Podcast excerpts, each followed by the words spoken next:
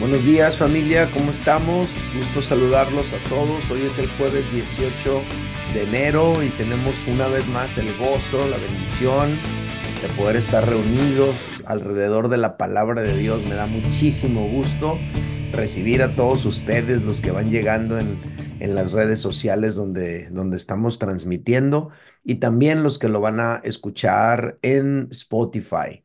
Gracias por estar aquí. Les invito a que hagamos una oración. Vamos a preparar el corazón para que Él hable a nuestra vida a través de su palabra y que tú y yo terminemos esta lectura el día de hoy eh, con algo valioso en nuestra vida, ¿sale? Vamos a orar. Padre, te damos gracias esta mañana por el gozo de podernos congregar alrededor de tu palabra.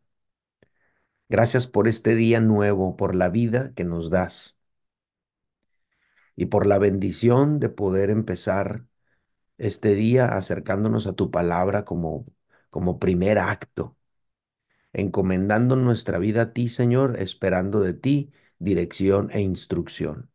Por favor, habla nuestro corazón a través de esta lectura, Señor, te lo pedimos en el nombre de Jesús. Amén. Muy bien, familia, pues hoy toca leer Proverbios capítulo 18 este, este capítulo tiene 24 versículos. Mis preguntas siempre serán las mismas al final. ¿Cuál fue el versículo que más te impactó? ¿Por qué? Y yo les voy a compartir los míos. Así que ahorita durante la lectura, pues muéstrate sensible a lo que Dios te quiera mostrar y a lo mejor va a haber algún versículo que conecte directo a tu corazón por alguna razón. Eh, si eso sucede, déjame un comentario, dime cuál fue y escríbeme qué fue lo que más te impactó y por qué. Y de esa manera nos vamos a estar edificando mutuamente. Yo le llamo a esto teología en comunidad. Dice Proverbios 18, su deseo busca el que se desvía y se entremete en todo negocio. No toma placer el necio en la inteligencia sino en que su corazón se descubra. Cuando viene el impío, viene también el menosprecio, y con él deshonrador la afrenta. Aguas profundas son las palabras de la boca del hombre, y el arroyo que rebosa, la fuente de la sabiduría. Tener respeto a la persona del impío para pervertir el derecho del justo no es bueno. Los labios del necio traen contienda y su boca los azotes llama. La boca del necio es quebrantamiento para sí y sus labios son lazos para su alma. Las palabras del chismoso son como bocados suaves y penetran hasta las entrañas. También el que es negligente en su trabajo es hermano del hombre disipador. Torre fuerte es el nombre de Jehová. A él correrá el justo y será levantado. Las riquezas del rico son su ciudad fortificada y como un muro alto es su imaginación. Antes del quebrantamiento se eleva el corazón del hombre y antes de la honra es el abatimiento. El que responde palabra antes de oír le es fatuidad y oprobio. El ánimo del hombre soportará su enfermedad, mas ¿quién soportará al ánimo angustiado? El corazón del entendido adquiere sabiduría y el oído de los sabios busca la ciencia. La dádiva del hombre le ensancha el camino y le lleva delante de los grandes. Justo parece el primero que aboga por su causa, pero viene su adversario y le descubre. La suerte pone fin a los pleitos y decide entre los poderosos. El hermano ofendido es más tenaz que una ciudad fuerte y las contiendas de los hermanos son como cerrojos de alcázar. Del fruto de la boca del hombre se llenará su vientre se saciará del producto de sus labios. La muerte y la vida están en poder de la lengua, y el que ama, el que la ama, comerá de sus frutos. El que haya esposa, haya el bien y alcanza la benevolencia de Jehová. El pobre habla con ruegos, mas el rico responde durezas. El hombre que tiene amigos ha de mostrarse amigo, y amigo hay más unido que un hermano. Estos son los 24 versículos de Proverbios 18. Eh, pues les pregunto cuál fue el que más les impactó, cuál fue el que más les llamó la atención, cuál de estos te pareció significativo y por qué. Házmelo saber, déjame un comentario ahí en la parte de abajo, te lo voy a agradecer mucho. Bueno, yo les voy a comentar los tres versículos que a mí me, me fueron de bendición y yo le puse como título a toda esta lectura, Refugio, Salud y Benevolencia. El primer versículo que les quiero compartir es el versículo 10. Dice, Torre fuerte es el nombre de Jehová. A él correrá el justo y será levantado. Yo le puse a este versículo un lugar para correr. Y es que familia, todos necesitamos un lugar seguro donde correr a refugiarnos cuando nos sentimos perseguidos por el enemigo, cuando nos sentimos en peligro o por el simple hecho de disfrutar el estar en un lugar seguro y placentero. Todos necesitamos un lugar así, donde correr, donde refugiarnos, donde escondernos. Aquí dice que el justo no va a correr a la cantina. Aquí dice que el justo no va a correr al deporte, no va a correr a las adicciones. El justo no va a correr a la mujer extraña o a la mujer ajena. El justo va a correr hacia el nombre de Jehová, es decir, el justo va a correr hacia Dios mismo. Esto es lo que dice aquí en este fragmento. Entonces, básicamente, el mejor lugar donde tú y yo pudiéramos correr cuando nos, sentimos perseguidos por el enemigo, cuando nos sentimos en peligro, el mejor lugar donde tú y yo pudiéramos correr tan solo por el simple hecho de disfrutar un lugar seguro y placentero es Dios mismo. Este es el ejemplo, eh, esta es la, la, recomendación que nos da eh, el proverbio, ¿verdad? Capítulo 18, verso 10. El justo corre hacia Dios. El justo no corre a otro lugar. El justo no corre a evadir su situación en una adicción o en una sustancia tóxica. El justo no corre a tratar de escapar de su, de su vida o de su frustración hacia la mujer extraña. El justo corre hacia Dios. Es algo que, que me llamó mucho la atención y quería yo comentar con ustedes. Pero dice a él, hacia Dios, correrá el justo. Los justos corren hacia Dios los impíos no. Acuérdate que, que en estos últimos capítulos hemos estado viendo un contraste entre el justo y el impío, ¿no? Aquí te está diciendo que el justo va a correr hacia Dios. Torre fuerte es el nombre de Jehová, a él correrá el justo. Los impíos no corren hacia Dios. Ahora, ¿por qué el justo eh, corre hacia Dios? La respuesta es porque el justo tiene una nueva naturaleza.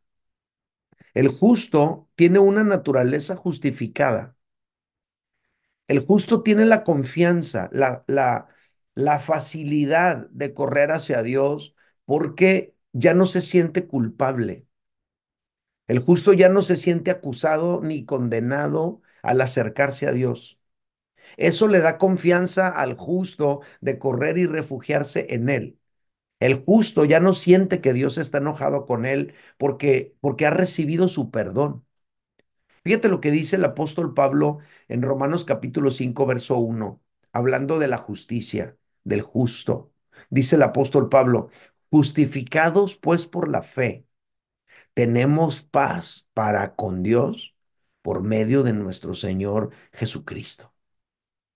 O sea, el justo siente la confianza de correr hacia Dios y esconderse allí porque tiene paz con Él.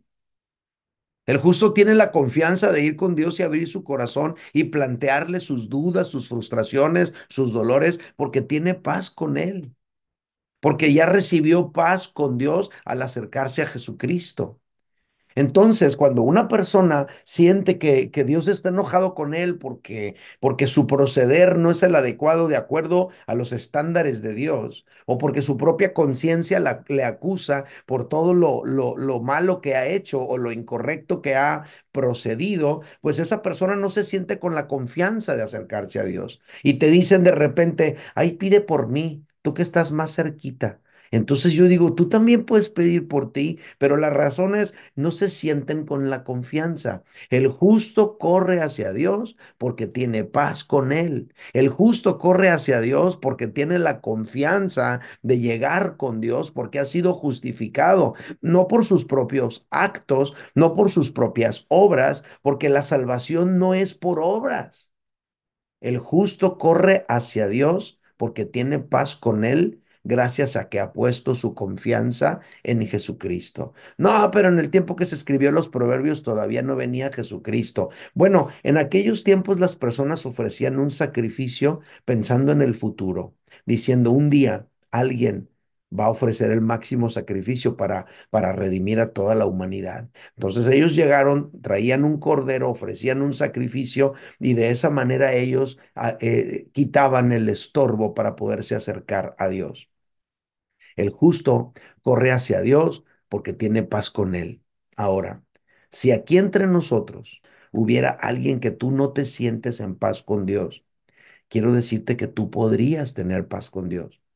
Quiero decirte que eso no está tan complicado como tú crees porque hay alguien que ya pagó el precio por tus pecados. Se llama Jesucristo. Jesucristo siendo Dios, se hizo hombre, nació como un ser humano, vivió en un perfecto estado mental, anímico, físico y, en- y espiritual.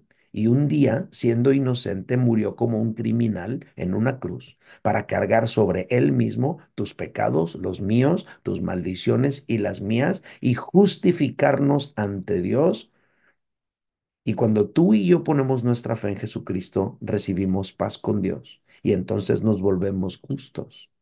Y entonces tenemos la tranquilidad de acercarnos a Dios y correr a Él.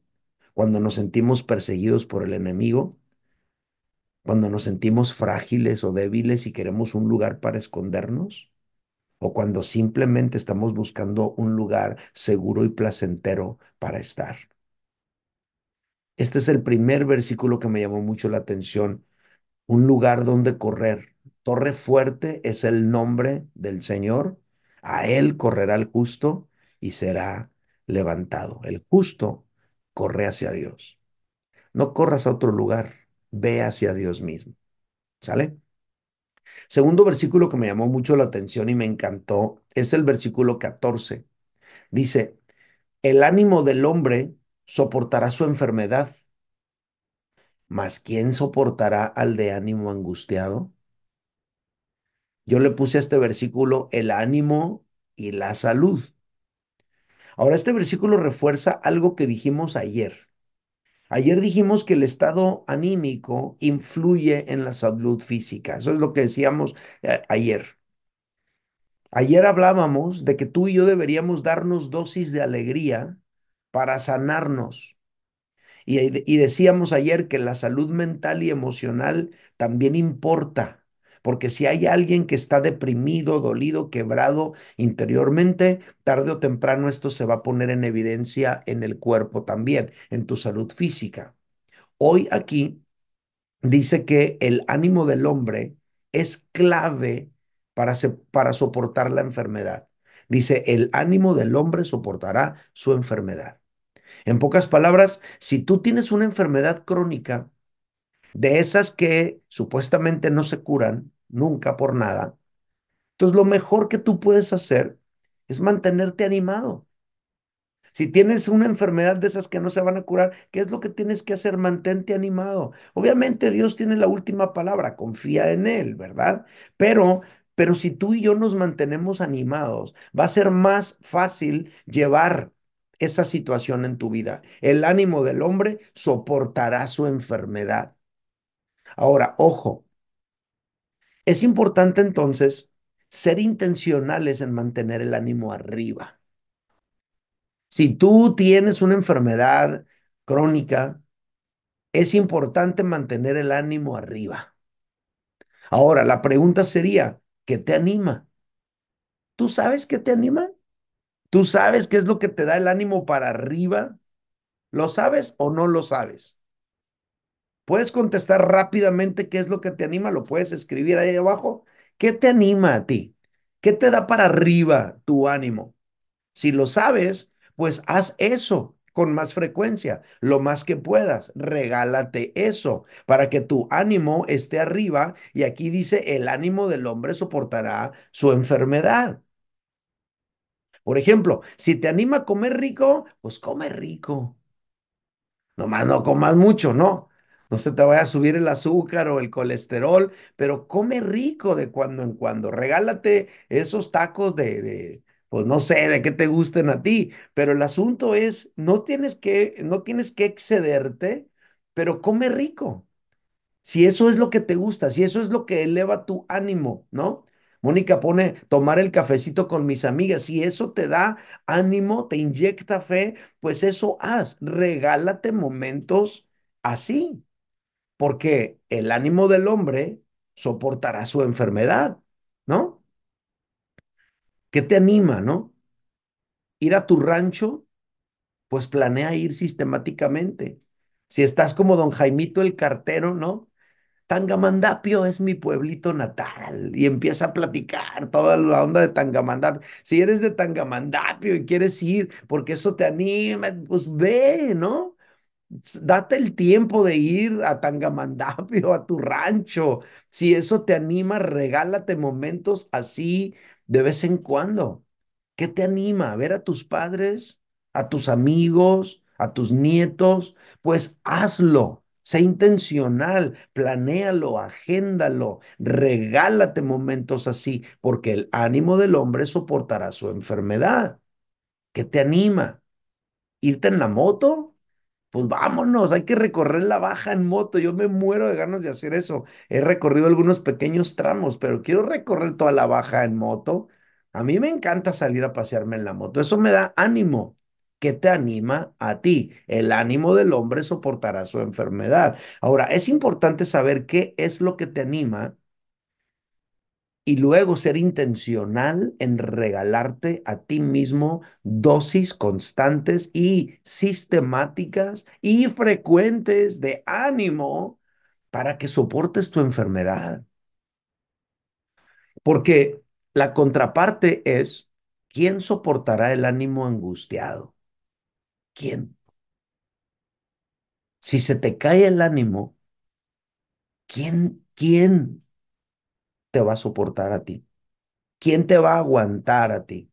¿Quién va a estar allí contigo, eh, apoyándote en medio de esa enfermedad si tu ánimo está hasta abajo? Yo he conocido personas de verdad con enfermedades crónicas eh, y que son gente que te inspira mucho gozo al hablar con ellos. Y yo ah, cuando me encontré este versículo me acordé de varios. Yo me acuerdo de mi amigo Jorge Velarde. Jorge ya está con el Señor. Jorge eh, siempre era sonriente, Jorge. Y obviamente era visceral y era fuerte y era, y era también frontal en muchas situaciones, pero la verdad es que a Jorge le gustaba reírse, a Jorge le gustaba comer, a Jorge le gustaba salir a pasear en la moto, a Jorge le gustaba pues divertirse.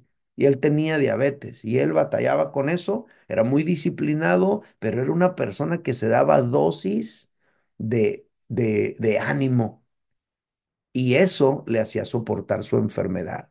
Veía la situación de una óptica bien diferente que otras personas que tenían diabetes. Bueno, vamos a, a pasarnos a otro versículo.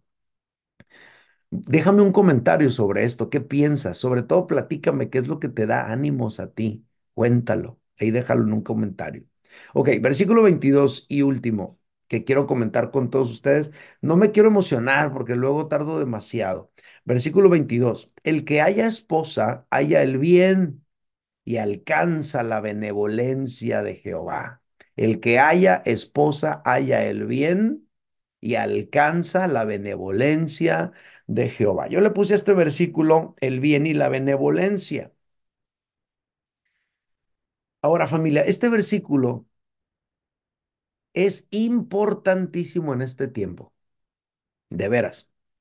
¿Por qué es tan importante este versículo? Pudiera alguien preguntar. Mira, es bien importante porque el día de hoy el matrimonio está perdiendo su valor ante la sociedad y ante la juventud. Muchos jóvenes creen en el amor, pero no en el matrimonio. Muchos jóvenes creen eh, en enamorarse, pero no creen en casarse. Entonces, creen, muchos jóvenes quieren tener este, una novia, pero no quieren tener una esposa. Aquí no dice el que haya eh, eh, una sex friend haya el bien.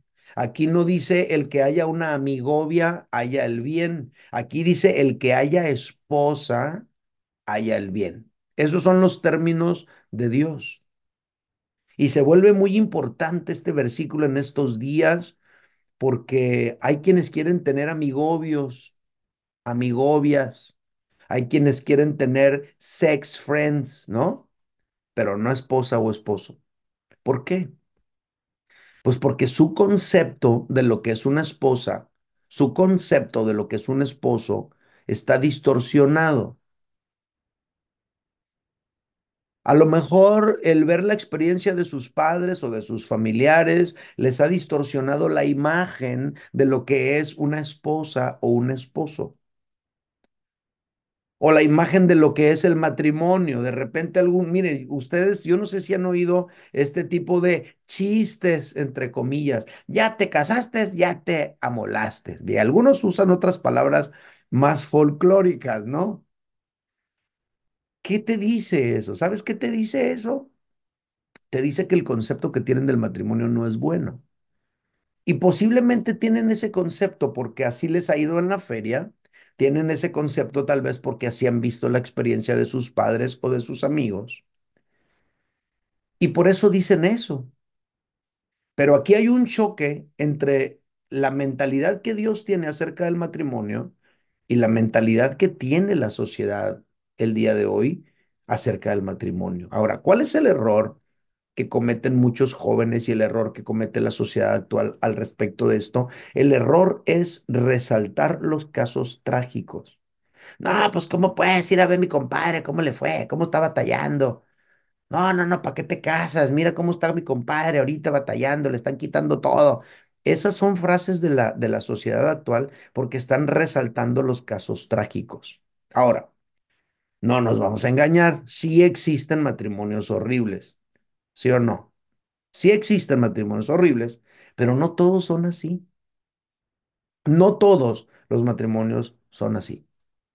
Sí, sí existen relaciones tóxicas, pero no todas son así. Sí, sí existen esposas difíciles, pero no todas son así. Sí, sí, sí existen esposos insoportables, raros, pero no todos son así. No todos son así. La Biblia nos ayuda a ti y a mí, ¿sabes a qué? A muchas cosas, ¿no? A mí, para empezar, me encanta leer la palabra con todos ustedes, es como si fuera terapia para mí, me bendice, me nutre. Pero bueno, la Biblia nos ayuda también para renovar nuestros pensamientos, para cambiar nuestra perspectiva de las cosas. Y un pensamiento que debemos renovar, los hombres y las mujeres, es el concepto que tenemos de nuestra esposa, los hombres, del esposo, las mujeres. Hombres, a los hombres que están aquí. Hay pocos, yo no sé por qué no se meten muchos hombres a la lectura. Si hay hombres, manifiéstense, hombres. Pongan un puñito, pongan una mano así, acá, algo muy varonil. Si hay hombres, manifiéstense, comenten algo aquí. Pero miren, a los hombres, yo les digo, empieza a ver a tu esposa como Dios la ve. Empieza a ver a tu esposa como Dios la ve y no veas a tu esposa como la ve el mundo. Es todo, Sergio Horta, Cimero, Roberto Sedano, es todo. Qué buena onda. Empieza a ver a tu esposa como Dios la ve y no como la ve el mundo. No veas a tu esposa, es todo, Santiago Banda, es todo. No veas a tu esposa como, como te dice el mundo que la debes de ver. Y si tú, y es todo, ver al eh, Daniel Lastra, muy bien. Señores, si tú a tu esposa dices, no, pues ya, llegó la fiera, tienes que empezar a cambiar ese tipo de, de, apodos, de sobrenombres, renueva tu mente, empieza a ver a tu esposa como Dios lo, lo plantea en la escritura. Es todo, Oscar Galindo, Jesús González. No, sí hay, sí hay hombres, es todo. Humberto Tapia, súper Humberto. Sergio Loaiza, es todo, no, hombre, qué bueno. No, no, pues Lupita Rocha, ¿qué pues? Este, Pedro Trejo, súper bien. Entonces les estoy, les estoy diciendo, cambia tu mentalidad respecto de tu esposa. Ve a tu esposa como Dios la ve. Ese es el punto. Ve a tu esposa como Dios la ve. No la veas como la ve el mundo. No la catalogues como la cataloga el mundo. Cambia los, los sobrenombres. No, pues ya llegó la fiera, ya llegó la leona. Cambia tu mentalidad respecto de tu esposa. A ver, ¿cómo Dios la ve? El, eh, Dios ve a la esposa como un bien para tu vida. Dios ve a la esposa como una muestra del favor de Dios para contigo. En nueva versión internacional dice, el que haya esposa, eh, el, que, el, que, el que haya esposa haya el bien. Y luego dice, muestras de, eh, de su favor le ha dado Dios. Algo así dice nueva versión internacional. Entonces así es como Dios ve a la esposa, como el bien para tu vida, como la benevolencia de Jehová para ti. Si tú empiezas a ver a tu esposa como Dios la ve, vas a empezar a disfrutar tu relación con ella. Si tú empiezas a ver a tu esposa como Dios la ve, vas a empezar a disfrutar tu relación matrimonial. Tu relación matrimonial va a empezar a mejorar y tus hijos lo notarán y su concepto de la vida matrimonial será mejor y va a ser diferente que el concepto que tiene la sociedad actual del matrimonio. Familia, escuchen, porfis, todos, hombres y mujeres. Tener un matrimonio feliz no es cuestión de suerte. Tener un matrimonio feliz no es cuestión de quién te case. Tener un matrimonio feliz no, no es cuestión de cuánto inviertes en la boda. Nada que ver tener un matrimonio feliz. Sí lo puedes alcanzar si tienes una mentalidad correcta. Y lo que a mí me dice este versículo es que yo tengo que abrazar la mentalidad de Dios respecto de mi esposa y a todas las mujeres aquí presentes les digo, tú tienes que abrazar la mentalidad de Dios respecto de tu esposo y tu relación matrimonial empezará a mejorar. Les dije que me iba a emocionar. Conclusión. Conclusión. Familia, un refugio seguro te permite esconderte del peligro. Un ánimo arriba te ayuda a sobrellevar tu enfermedad. Y una esposa feliz es un bien que debes cultivar. Lo voy a repetir. Un refugio seguro te permitirá esconderte del peligro. Un ánimo arriba te ayuda a sobrellevar tu enfermedad y una esposa feliz es, un bien que debes cultivar. Esa es mi conclusión al leer este fragmento. Oremos. Señor, qué afortunado soy de poder correr a refugiarme en ti cuando estoy en aprietos. Qué afortunado soy también de tener una esposa que me acompaña y me ama a pesar de lo que soy, a pesar de no ser un producto terminado, a pesar de tener mis fallas y mis errores. Qué afortunado soy de tener una esposa conmigo. Señor, y gracias por todo eso que me das, que me permite mantener mi ánimo arriba. Gracias por la oportunidad de leer la Biblia con mis hermanos, lo cual me, me anima, me llena de gozo. Señor, yo te pido en este momento por quienes quizá no tienen estas bendiciones. A lo mejor no pueden correr hacia ti porque, porque la relación que tienen contigo está fracturada. Yo te pido que pronto puedan correr a reconciliarse contigo. Yo te pido que pronto puedan descubrir aquello que les levanta el ánimo para que puedan ser intencionales en aplicarlo. Y yo te pido que pronto empiecen a valorar a su esposa, a su esposo que les has dado para que empiecen a disfrutar de una relación matrimonial de acuerdo a tus términos. Padre, en el nombre de Jesús bendigo a mis hermanos aquí reunidos. Te pido en el nombre de Jesús, Señor, que los acompañes donde quiera que estén. Te suplico, Señor, que tu gracia y tu favor les rodeen, que les des gracia, Señor, donde quiera que estén. Si van a tener que tener o sostener una conversación crucial, ayúdalos, dales inteligencia. Guárdalos de todo mal mientras manejan al trabajo y de regreso a casa. Protégelos de todo acto violento y que sigan disfrutando, Señor, el amor y la gracia que tú tienes para cada uno de ellos.